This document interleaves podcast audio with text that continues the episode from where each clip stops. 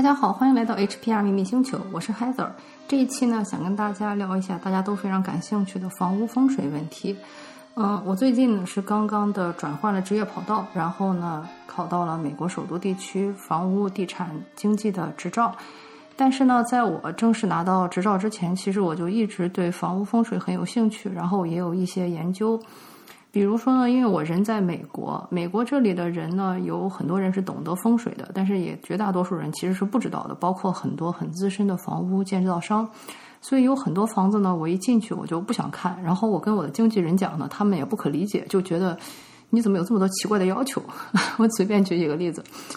比如说，在国内呢，绝大多数人住的都是公寓。比方说，除非你只有在比较郊区啊，或者说那种呃大富豪啊，他可能会有一个什么半半山别墅式的那种独栋屋。绝大多数人呢都是住公寓的。公寓大家都知道，基本上就是一个平层嘛，嗯，所以说家里也没有楼梯。极个别可能说复式，它会有一个小楼梯。嗯，但是呢，就是国内这样的呃案例就比较少。但是在这边呢，基本上来说，就是住公寓的人是相对是刚刚毕业的年轻人或者学生之类的，绝大多数人都是住一个独栋的房子或者是那种联排别墅。所以说呢，屋子里有有楼梯是个很常见的事情。嗯，我们中国人就会知道说，这个大门一打开不能对着楼梯。嗯，但是呢，好像美国人又没有这个讲法，所以很多他们房子修建起来呢，一打开大门就有一个楼梯。我每次一看到这种，我就真的就是几乎就是掉头就走。嗯，包括有很多豪宅，它的设计也这样，我就觉得非常不可理喻。我就觉得啊，一般人不懂就算了，然后你这个豪宅你也连这种最基本的都不懂吗？嗯，我的经纪人就说啊，我觉得这个不是个问题啊，所以我就跟他说，你一开门如果看到一个楼梯的话，你也要看这个楼梯的走向哈。如果这个楼梯。是一打开门就向下的话，那是绝对绝对不能要的。它就是相当于是你相当于你的主人运势要一直朝下走，这个而且你是很难去更改它的，因为这是一个户型的问题，它涉涉及到这个地基、这个房子的架构，这个楼梯在哪开你是很难去改的。嗯，但有一些房子呢，它就是说楼梯朝上，我的经纪人就觉得啊，这不是很好吗？这种蓬勃向上啊。结果就是有一次我们去看了一个豪宅，那个豪宅差不多，嗯，差不多，我想想几年前啊，四五年前啊，一百五十万美金，嗯，然后呢，那个街区也很好，房子也很漂亮，我也很喜欢，但是就是一个营商，就是一开门这个大楼大门就冲着楼梯，我就说这个房子真的就是风水不好。然后呢，我的经纪人一开始还在跟我争，说我看着房子就挺好看的，然后我说那你看一下这房主为什么要卖呢？然后他去一查就发现。这个房主还真的很倒霉，就是他从外外州搬来了我们这里，搬来这里以后呢，就是给他的薪水也蛮高的嘛，他的老婆也不需要工作，嗯，他就一个人的这个钱就可以养家。结果来了以后不到两个月就被 lay off 了，就是下岗了。所以呢，他现在就供不起这个房子，他又把这个房子卖掉，然后呢要再搬去其他的地方去。所以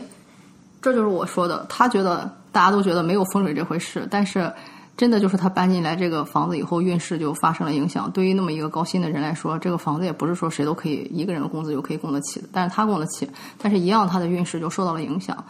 嗯，所以我就觉得风水还是蛮关键的。还有，比方说像之前我跟我的同事聊起风水这个事情，我就跟他说，我看房要看好久，因为美国这里有好多房子都不符合我对风水的要要求。我同事就说啊，还有风水这一说吗？我来了美国以后，因为他是中国人嘛，他说我来了这个美国以后就把这个事情给忘掉了。但是你这么一提醒我，我真的没有看风水，我当时就把一个房子给买下了。买下了以后呢，就各种的不顺，比如说什么，嗯，这边来了一场暴风雨，然后呢，他家门口的树就倒了。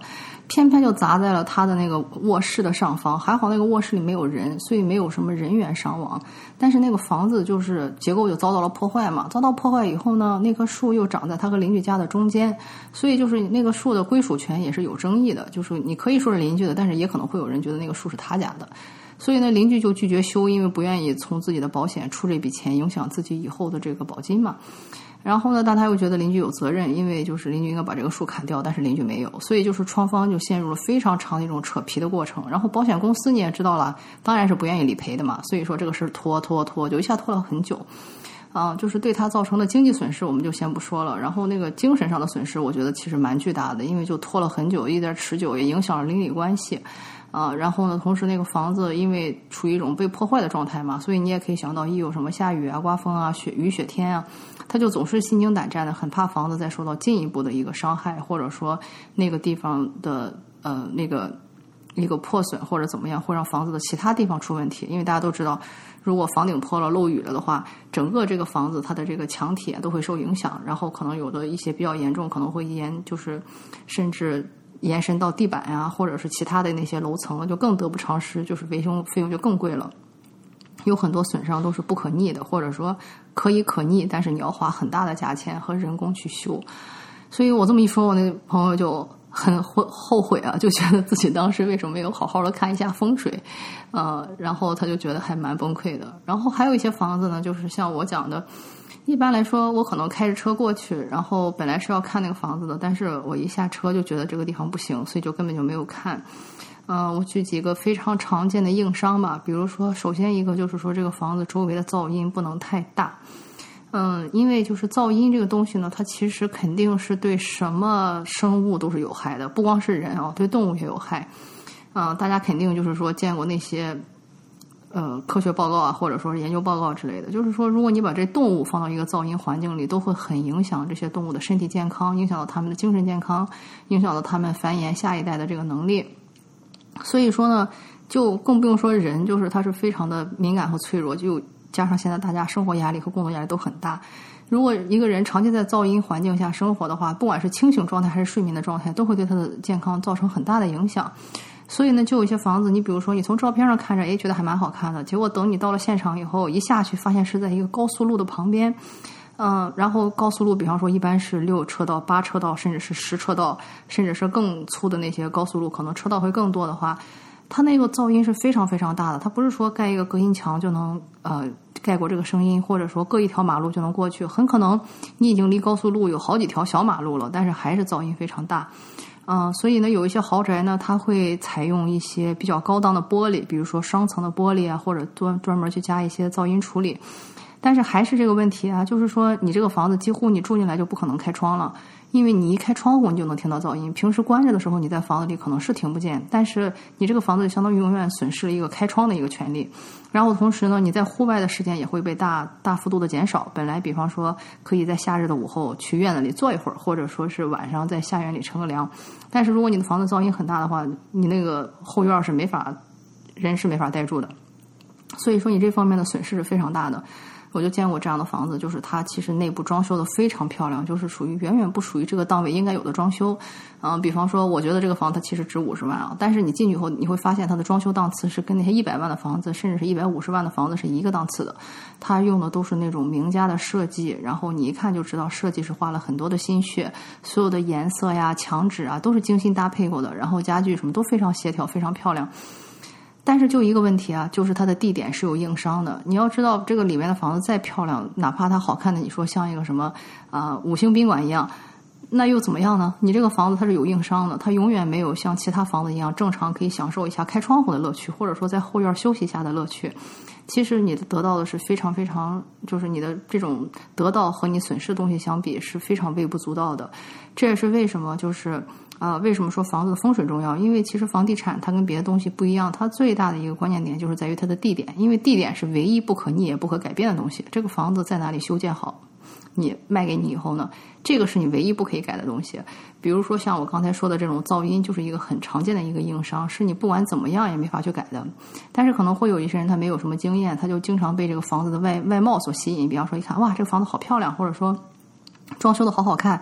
他就被这种东西冲昏头脑就买下来，然后你就会发现这个房子买下来以后呢，它出手也特别困难，而且它的价值呢一直就是上不去。你你哪怕花再多的钱在这个房子装修上，让它的这个装修的里面的这个档次远远高于它应该有的价位，也很少有人会说去买这么一个房子，因为你要忍受的是噪音带来的代价。所以呢，这是我给想想跟大家讲的，就是说风水为什么重要，就是因为。它是跟这个房子的地点息息相关的，而所有的房地产，它最核心的东西永远都是地点，就是啊，按这个英语说法就是 location，location，location，只有地点是唯一你不可变更的东西，而风水呢，就是说看这个房子的地点，比如说你看它周围环境的地点，尤其是这些周围环境是怎样的，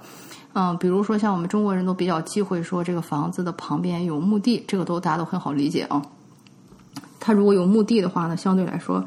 呃，就是会有一些负面的能量，一些悲伤的情绪。尤其如果你这个墓地看是大墓地还是小墓地，如果是一个街区里的小墓地，可能还好，比方说埋上这么几十个人，呃，能量也不会很强。但是怕就怕你是周围是一个大墓地，比如说你们这个郡的墓地，这个县的墓地在这里，或者有一些是那种大型的国家公墓，像那样的话，它那种气、那种风。呃，风水啊，那种气场的那种影响是非常巨大的。不是说你做个什么法事，或者说摆两块石头，然后画个什么阵就能化解的。那个真的不是说一般的东西它可以化解得掉的。嗯，而一般一个个人呢，又很少有这个权限，说我可以把整个这块地都改掉，或者说都都推掉，或者怎么样。一般人是没有这个能量的。所以说，呃，就尽量避免不要把房子买在一个类似于这种啊跟风水强相关，而且这个风水是大家公认的很不好。还有一个就是大家可能不太清楚的，就是说不要把房子买在什么，啊，警察局啊，或者是救火中心的旁边。有些人可能会觉得啊，离得近不好吗？然后有什么事情出警快啊？他是出警快啊，但是你也不要忘了，别人出警的声音你也要一直听着。比如说半夜三更，突然这个哪里地方着火了，救火队员就要拉着警笛出去，然后或者说警车就要拉着警笛出去，他会一直有一个长期的噪音在这里。然后同时呢，他的这种阳刚之气或者说煞气也比较重。不是所有人都可以承受的，有些人他可能命硬啊，也无所谓。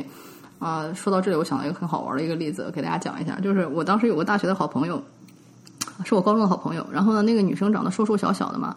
然后后来他大学毕业以后呢，就被分配进了一个学校。进了学校以后呢，很奇怪，就是突然大家就给了他一个很好的一间大办公室。那个办公室很大，很宽敞，有大窗户。然后呢。那个办公室足够大，不光有地方放他的超级大的一张写字办公桌，还有地方放一个沙发，他可以在里面躺着睡觉。所以我去找他的时候呢，正好就是他去开会了嘛，我就还躺在他的沙发上美美的睡了一觉。然后醒来以后，他正好也开会回来了。我跟他说：“哇，你好幸福啊，这办公室里还可以睡觉。”他说：“对啊，我也很奇怪，为什么我刚刚毕业进来就分了这么好的一间办公室，别人的办公室都没有我这个大。”我们俩就嘻嘻哈哈的就把这个事儿过去了。然后过了。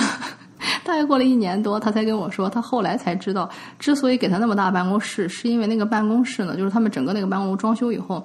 呃，他那个办公室呢是当时分给是一个级别非常高的一个老头儿，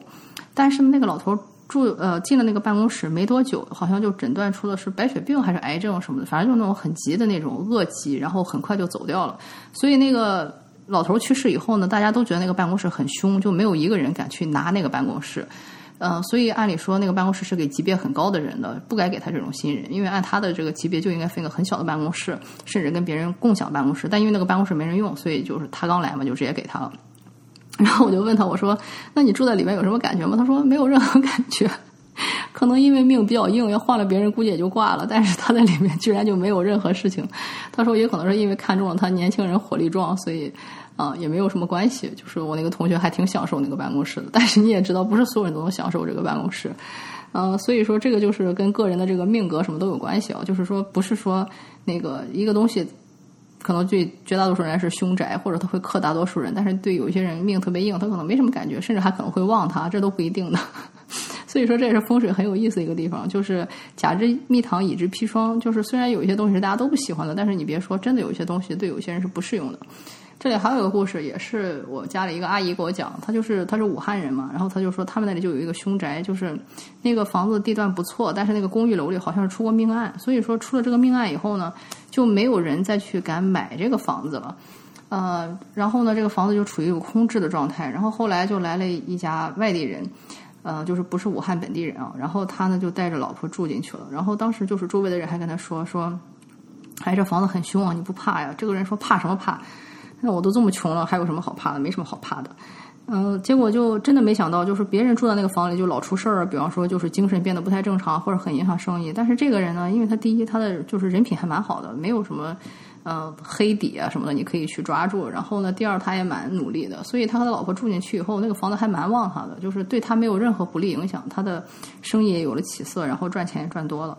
嗯，但是对之前的那些人呢，就是是真的是谁搬进去谁倒霉，就是要么就疯了，要么就 死了，或者要么就病了之类的。所以你也会发现这个呃风水呢，它虽然说是有一定的呃对人肯定是有影响的，但是也是根据每个人的性格特征不同和这个命理的先天配置不同，它其实起到的这个影响和作用力都是不同的。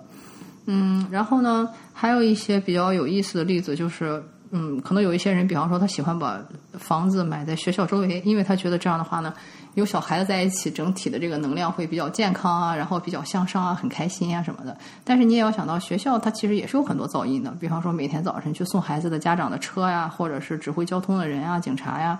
然后到了放学的时候又是会闹一波啊。嗯，就是它其实也是有一些噪音点的，就看每个人的诉求是怎么样。但是呢，不管怎么样，其实房屋它总是会受到风水很大的影响。呃，不管是跟它周围的山呀，或者是水呀，或者是这个地形的结构啊，或者是它周围的一些植物，或者是常见的动物啊，或者是它周围的一些人造建筑，比如像我刚才讲到的什么学校、警察局啊，一些宗教场所，它其实都是息息相关的，也都在影响着你。